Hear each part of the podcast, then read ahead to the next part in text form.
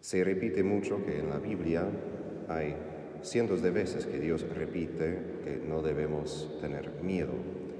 Pero hoy Jesús repite, no teman, pero con una distinción. No podemos eliminar por total nuestro miedo como emoción. De hecho, no hay ninguna razón de quitar de nuestros corazones cualquier emoción en sí, porque todas esas emociones tienen su lugar y su propósito.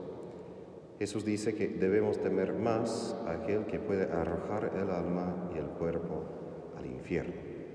Es decir, Jesús indica que nuestro temor no debe ser dirigido hacia los que nos persiguen, los que nos pueden hacer mal en esta vida, sino que el miedo que tenemos debe ser transformado frente de Dios en un temor y reverencia de reconocer su poder sobre nosotros.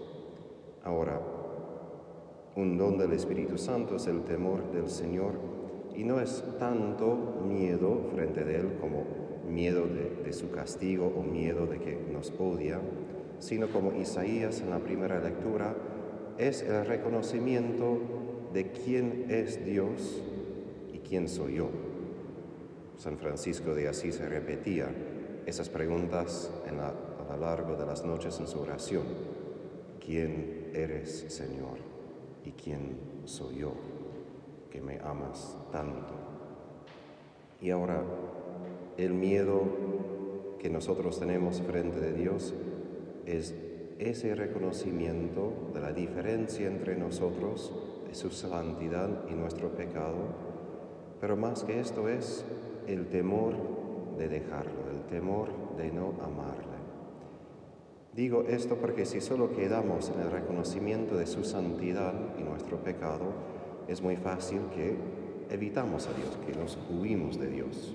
San Pedro, en su momento de ser llamado por Jesús en Lucas 5, dice, aléjate de mí, que soy un pecador. No, no puedes estar tan cerca.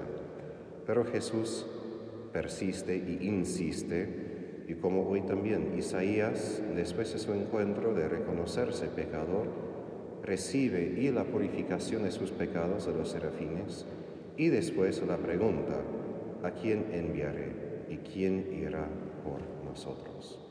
Es decir, que el temor debe ver más allá de mis propios pecados y el temor es más de poder fallar a Dios y no darle mi sí, no darle mi respuesta positiva.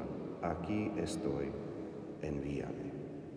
Eso es lo que Dios pide de nosotros, nada más, no que seamos perfectos, no que ya somos santos, Él ya conoce nuestros pecados, pero la única cosa que por lo cual debemos temer es faltar esas palabras. Aquí estoy. Aquí estoy con todo lo que soy y yo te doy permiso de usarme, de enviarme como tú quieras. Sí, su misión para nosotros va a involucrar muchas cosas que a veces son feas, pero como Jesús nos asegura, si Dios se preocupa por los pájaros, también tiene contados los cabellos en la cabeza, no hay nada que temer, porque Dios Todopoderoso se preocupa por nosotros.